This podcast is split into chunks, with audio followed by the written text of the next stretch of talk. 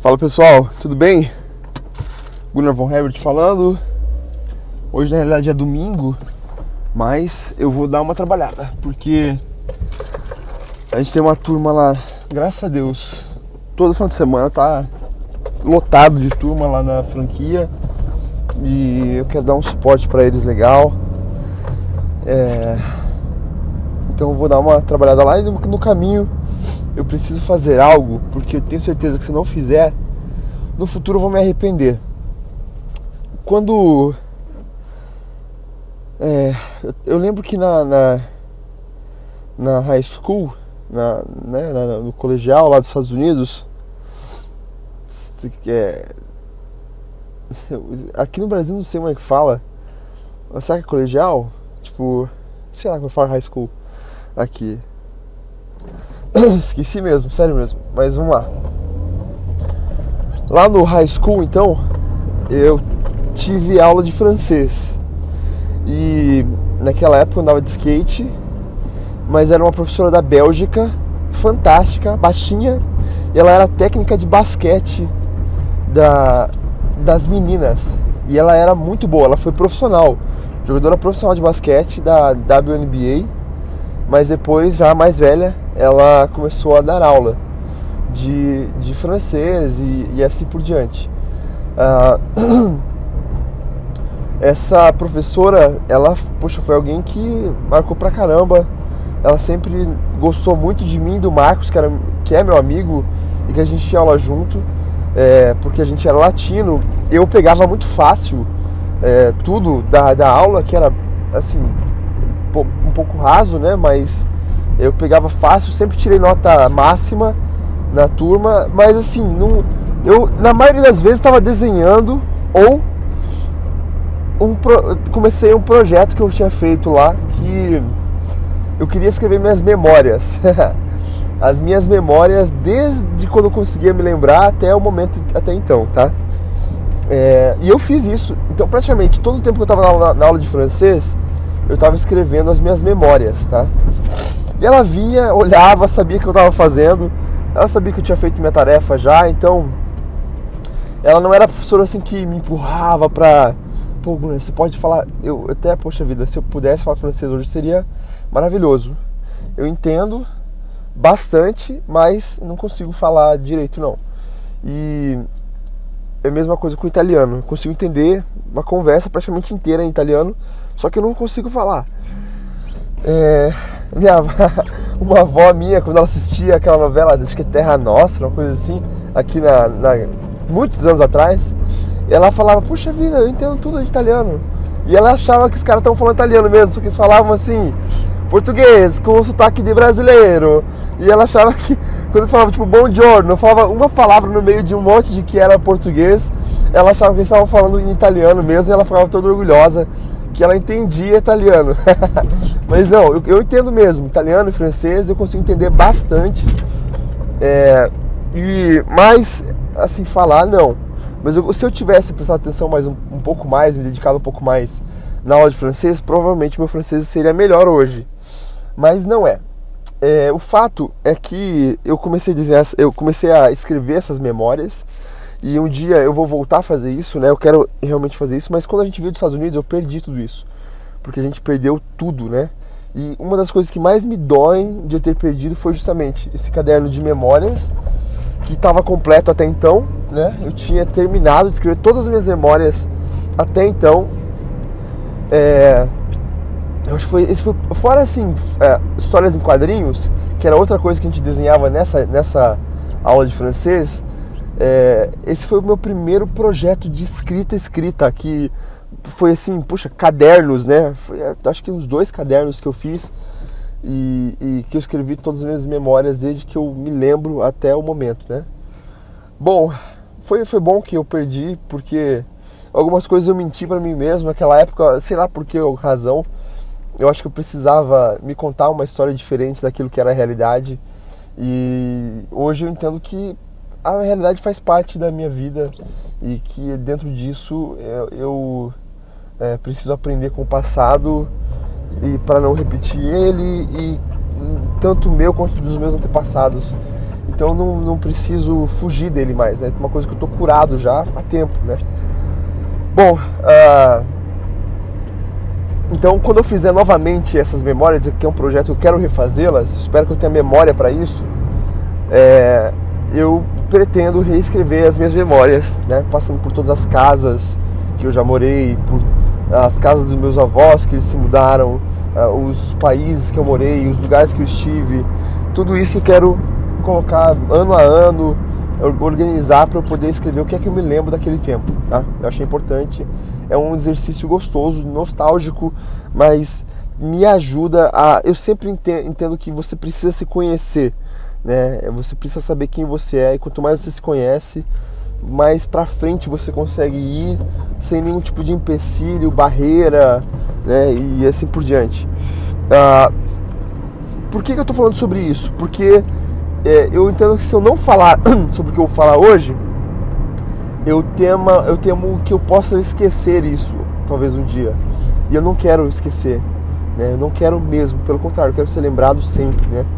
Ah, Salomão ele fala que vale mais a pena você ir num velório do que numa festa. Você aprende muito mais.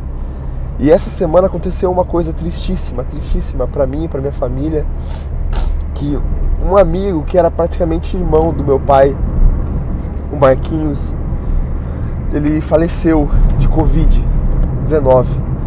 Para a gente foi, obviamente, o caso mais próximo. Então, ele é alguém que a vida dele merece ser celebrada e eu quero fazer esse podcast em memória dele, tá? Depois eu vou passar pro meu pai para ele ouvir. É, mas essas são as minhas memórias do Marquinhos e eu acho que é importante eu, eu colocar aquilo que eu me lembro dele, porque a vida dele não pode ser esquecida. Ele não viveu em vão, pelo contrário, ele é uma pessoa fantástica e eu acho que assim, as pessoas que mais me influenciaram a amar Jesus, é, é principalmente desde cedo, né? É, minha mãe, meu pai, é, o meu avô João de Matos e o Marquinhos. Ele então é o top 4 de pessoas que mais me influenciaram a amar Jesus, das pessoas que mais me ensinaram no, no dia a dia é, como amar Jesus, né? Então, a história do Marquinhos é o seguinte: ele é, é, é, ele morava em Praia Grande, ele era de Santos, né? Região de Santos. Ah, eu não lembro, não sei direito qual a história, mas meu pai conheceu a ele. Ele, jovem, ele foi para um instituto de Springfield de teologia lá no Paraguai. Ele se formou, se formou em teologia já bem jovem lá no Paraguai, aprendeu a falar espanhol. Ele falava castelhano, ele falava castelhano bem paraguaio. É, de desde, desde muito cedo, então. Depois ele foi missionário na Argentina. Ele era um cara de pele escura, moreno, é, alto, bem magro, é, com um nariz grande, parecia de. É, não largo nariz, mas é, tipo de tucano, assim, com, a, com, aquela curva na frente, né? É, parecia muito. Uh, um, um, muçulmano mesmo, né? O, pessoal lá do Oriente Médio, só que negro, né? É, e, e ele, só para você, ele tinha um óculos bem fundo, só para você talvez conseguir visualizar como que ele era fisicamente, né? Apesar de ser magro, ele comia pra caramba, assim, ele era famoso por raspar panela. Então, assim, ele chegava em qualquer lugar, ele, ele fazia prato de montanha. E todo mundo ficava surpreso como é que ele nunca engordou. Nunca, nunca engordou. Ele sempre foi magro, magraço mesmo, só que comia pra caramba. E essa era uma das características que a gente sempre vai lembrar dele, tanto que o Marquinhos comia, né? Ele realmente comia muito mesmo. E sem vergonha. Ele nunca foi um cara de muita noção, assim, de. É, nunca foi nada polido, ele sempre fazia. É, ele, ele tinha uma, uma alma de uma criança eterna. Então, é, sempre a gente tratava ele como criança, meu pai e eu depois cresci, porque ele realmente ele agia como criança. E essa alma infantil dele é, é algo que hoje eu consigo é, apreciar ainda mais, sabe? Dessa pureza de coração. E eu entendo que essa é uma das razões porque ele teve um relacionamento tão lindo com Deus é que ele teve essa alma infantil que Deus ele pede da gente ter, né? Bom, Marquinhos. Caraca, velho, que que difícil. O Marquinhos, quando meu pai foi pastor na planta São Marcos, essas são as minhas primeiras memórias, tá? Meu pai trouxe o Marquinhos, o Alexandre e o Moisésinho, que eram três rapazes da Praia Grande.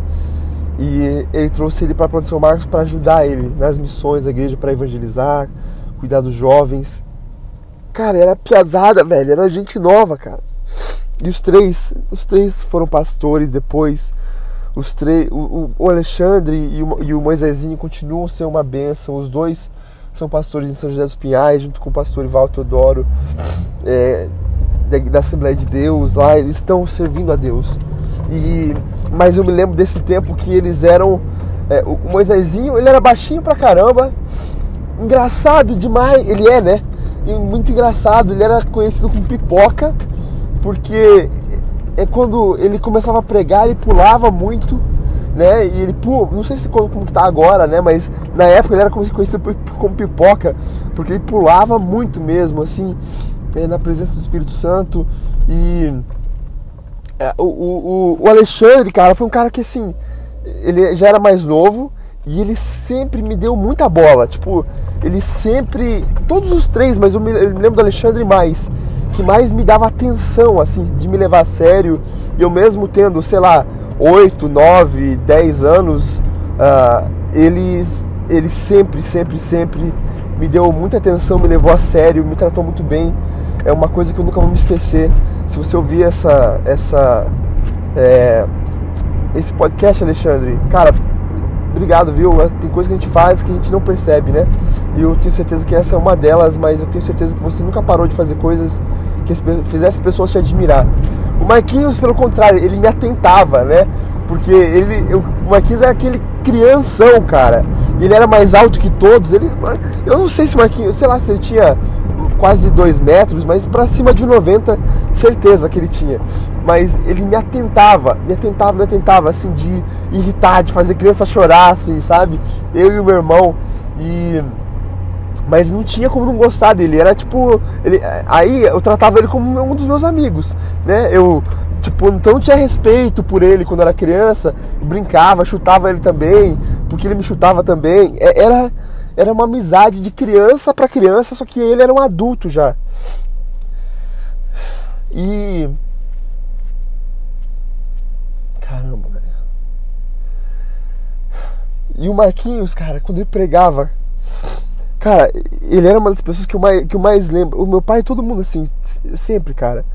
Meu pai pregava e as pessoas falavam: Caramba, quanto conhecimento o pastor Manassés tem, quanto entendimento da Bíblia o pastor Manassés tem. Meu pai sempre foi conhecido por entender realmente, tem entendimento diferenciado da Bíblia. Ele foi respeitado no seu meio por ser um, um bom, não necessariamente um teólogo acadêmico, mas mais prático mesmo e que Deus usava sempre, né? É, na, nas pregações. E as pessoas sempre sentiram a presença de Deus o pai, mas era muito ensinador, assim, sabe? É, toda vez que meu pai chegava numa igreja nova, eu lembro dele pregar dos, ah, dos muros que foram reconstruídos por Neemias, e cada um dos muros eles tinham um significado, e era uma maneira de preparar a igreja para receber esse novo pastor que era ele, e, e muito sábio assim nesse, nesse sentido. E um dos caras que eu vi assim, meu pai que tinha uma dificuldade enorme de reconhecer quem era bom, porque eu acho que o a, a barra dele, o nível dele era muito alto para ele poder reconhecer que alguém era bom, mas alguém que ele falava que entendia de Bíblia é, para bater de frente com ele, para eles discutirem, era o Marquinhos, né? E aí que o Marquinhos ele me, me influenciou para amar a Deus, cara porque ele e o meu pai, eles ficavam discutindo sobre a Bíblia, debatendo sobre a Bíblia, assuntos teológicos. Ah, e a gente, meu pai morava nessa casa pastoral e tinha a sala lá na frente, e eles ficavam sentados no sofá, conversando e abrindo a Bíblia, um provando para o outro o que que era, tal, tal, tal. E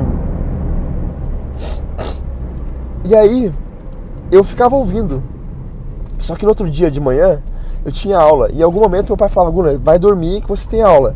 E eu saía, me escondia atrás da parede, ficava sentado no chão e ficava escutando os dois conversarem de trás da parede falando sobre a Bíblia. E eu aprendi a amar aquilo, aprendi a amar a Deus, porque eu via.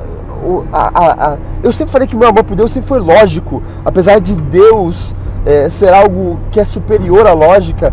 Para mim, o meu amor a Deus ele, ele sempre foi baseado na razão, né? Porque eu entendo que a razão é uma das coisas mais divinas que Deus nos deu, né? O fato de a gente poder pensar, racionalizar. Então eu sempre fez muito sentido sempre Deus para mim, muito sentido. E através das conversas que o Marquinhos teve com meu pai, foi foram uma das coisas que construíram, ajudaram a construir essa razão, porque o pensamento lógico do Marquinhos sempre foi muito orga organizacional, assim como o meu é hoje. E desde criança, quando eu não sabia que eu era assim, eu me identificava com ele. E da maneira como ele explicava a Bíblia. Ah, gente. E o Marquinhos, ele se casou com a Labib, uma moça lá do interior do Rio de Janeiro, do Rio de Janeiro, do Rio Grande do Sul. Eles foram ser missionários lá numa favela em Santos. E o Marquinhos tem um vídeo dele, cara, do momento que ele contraiu a, a Covid. Tinha um rapaz doente e ele tava na rua carregando, tipo um carrinho de mão assim, um, é, uma caixa de som e um microfone. É tipo como se fosse aquelas malas de, de empurrar, sabe? É, e empurrando com uma mão e com o microfone na outra, é, pregando, cara, pregando, pregando, pregando na rua, para que as pessoas aceitassem a Jesus, que ele fazendo oração por elas. E chega uma hora que o rapaz pede um, um abraço dele. E ele vai e abraça o rapaz também. E nesse momento, Deus permitiu que ele contraísse o Covid.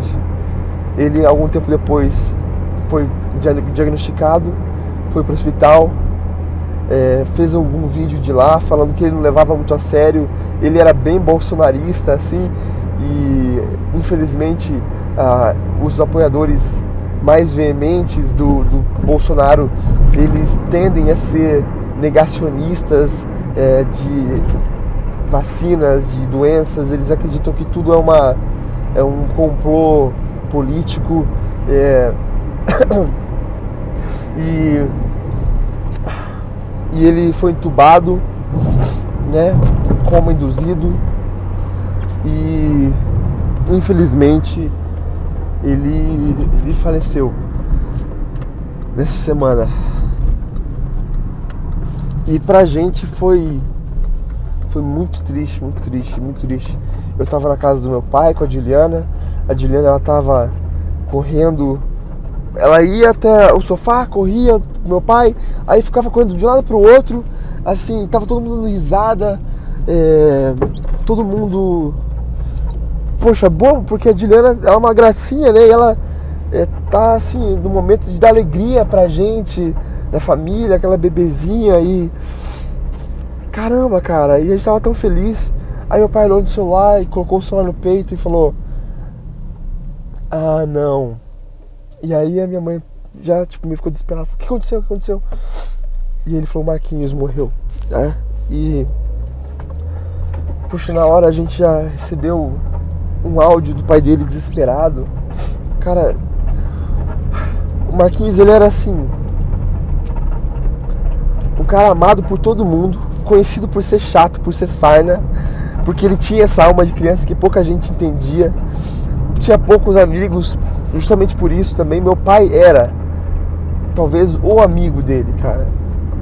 Eu acho que dois dias antes de ficar em coma, meu pai teve conversa de mais de uma hora e meia com ele, conversando com ele eles eram amigos, amigos, amigos mesmo, sabe? Dos poucos amigos que meu pai tem, assim, que, é, poxa, meu pai tem, conhece todo mundo, né?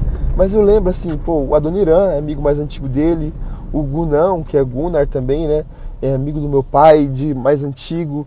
Aí tem o Marquinhos, o Moisésinho, é, e, assim, mas assim, eu sei que ele tem muitos amigos, mas é, não sei, não, é, não, é, não são tantos que são próximos, porque é normal, né? Ninguém é, tem tantos amigos próximos assim, né? Se eu for falar os meus, talvez é, é, é menos ainda, mais ou menos por aí também, né? E cara, que triste saber assim, sabe, que o Covid tirou da gente alguém. É, isso prova mais do que nunca para mim que eu já sabia disso, mas que Deus é soberano e Ele que sabe todas as coisas e que a chuva ela cai pro, pro justo e pro ímpio, ou seja, é, a, nós todos estamos, todos, todos, inclusive eu, nós, todos nós estamos é, à mercê da vida, né? Porque é, se alguém pode ficar doente, não é questão de Deus livrar ou não, a doença está aí. Se a gente se descuidar, a gente vai ficar doente também, podemos morrer também. É, alguém pode sofrer um acidente, não é porque ele é cristão, porque ele ama Deus, que ele não pode sofrer um acidente. Deus não é menos Deus por conta disso. Não, eu, eu aprendi a lidar com a morte, com a tragédia, é, muito, muito cedo. Eu sempre aceitei muito bem isso. Nunca tive esse tipo de revolta que algumas pessoas têm quando eles, ah, mas por que é que, né, se Deus leva alguém que é bom, esse dilema de Jó, né, por que, que o justo sofre? Eu aprendi desde cedo que o justo sofre, se Deus permitir, é, e às vezes ele dá a volta como Jó, aqui na terra, às vezes não, às vezes a glória é no céu mesmo, e tá tudo, tudo, tudo bem com isso, tá tudo bem com isso, porque a nossa esperança é muito maior do que essa vida simplesmente, né? Nós vivemos para a eternidade. Então a morte para mim, principalmente quando se trata de um cristão, é algo que me dá tristeza, porque, por exemplo, Marquinhos, alguém que a gente ama, é, a gente fica muito triste pela Labib, esposa dele, né? Eles não tiveram filhos, mas a gente não sabe como que ela tá, assim, que tá todo mundo isolado. A gente espera que ela esteja bem provavelmente ela vai voltar a morar com os pais, a gente, a gente não sabe. Então, assim, tem, tem coisas e consequências aparentemente ruins, né?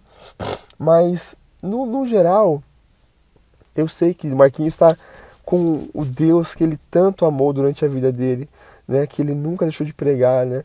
Eu lembro uma época que ele estava fazendo bastante coisa, assim, eu tinha começado a abrir aberto minha empresa, ele veio me dar conselho de empreendedorismo, aí eu vi que ele estava envolvido com um monte de coisas, tentando vender camiseta, tentando vender é, apartamento, envolvido com marketing multinível, até com pirâmide financeira.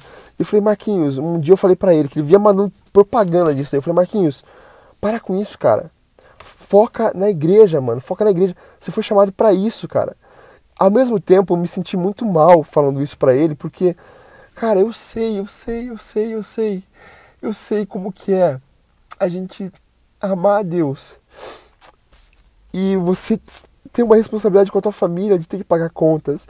E ele morava na favela, cara. Meu irmão, ele é pastor numa favela. E lá, é, não chega a ser favela, mas é um bairro muito pobre. E, e lá às vezes, no final de semana, de sábado e domingo, dá menos que 70 reais de, de oferta. Sabe, não dá para pagar o aluguel direito, gente. Eu, eu, eu, sei como que é o sofrimento de alguém que serve a Deus verdadeiramente, que não é esses pastores que abusam das, das ovelhas, que se alimentam delas ao invés de alimentar elas. Eu sei que os pastores verdadeiros, cara, que amam a Deus, eles sofrem isso, porque, cara, eu, eu passei por esse dilema, sabe? De, puxa, Deus, eu, como é que eu vou sobreviver? E Deus sempre cuidou de mim de uma maneira muito misericordiosa, mas eu sempre tive uma, uma, uma clareza de que Deus tem um propósito diferente comigo. Não é porque ele tem esse propósito diferente comigo que eu não possa morrer também não possa passar por necessidade, mas a maneira como Deus cuidou de mim, sempre eu sou muito agradecido porque ela é diferenciada, porque ele falou que seria diferenciada. Em várias vezes, pelo menos duas oportunidades, Deus falou comigo a mesma coisa, a mesma coisa. Mas eu sei quanto de pastores fiéis e, e bons que sofrem servindo a Deus. Então, eu, ao mesmo tempo que eu queria que o Marquinhos ele focasse na igreja, porque era para isso que ele nasceu, eu me senti muito, muito culpado em falar para ele não fazer mais nenhum tipo, outro tipo de negócio, porque ia tirar o foco dele e desmoralizava ele, porque daí ficaria conhecido, já estava sendo conhecido como alguém que estava tentando um monte de coisa, mas não sei o porquê é que ele estava tentando um monte de coisa. Ele, ele queria dar certo, e ele queria dar certo não é para ele próprio, é para ele poder servir ao reino melhor. Mas ele, antes de morrer, a gente conversou uma vez por telefone e ele falou para mim, ele falou, Gunnar, eu segui teu conselho e eu deixei de tudo e eu tô só servindo a Deus e você estava certo. E cara, quem sou eu para estar certo? Mas eu espero que Deus tenha falado através da minha boca com ele, como Deus falou comigo, tanto através da vida do Marquinhos. Ele é top 4 para mim, de verdade, das pessoas que mais me influenciaram para amar Jesus. E eu queria fazer esse esse podcast para ele ser lembrado para sempre, para mim pelo menos, que eu possa ouvir toda vez esse podcast. Tenho certeza que ele vai me impactar tanto quanto o do Kanye West, que foi uma mudança de vida para mim, mudança de chave é, no momento que eu fiz o, a, o podcast do Kanye West, né? Aquele Thank You Kanye, se você não ouviu, ouça também, que é, é bem sincero de coração. Mas é isso, gente. Eu cheguei aqui no, no, no escritório. Eu vou lá conversar com o pessoal, mas eu queria deixar marcado. Obrigado, Deus, por ter permitido que eu tenha convivido com o Marquinhos. Senhor, assim como o meu avô, eu te peço que o legado do Marquinhos ele viva em mim. Ah, Deus, tenha misericórdia da minha vida para que eu possa te servir da melhor maneira possível, seja lá como tu queiras. Não permitas, Deus, que eu seja um empecilho para que tu hajas através da minha vida. Eu e a minha casa, Senhor, estamos à tua disponibilidade, Deus, para te servir, para servir teu reino, para amar como tu amou, Deus. Foi assim que o Marquinhos viveu, porque ele imitava Jesus.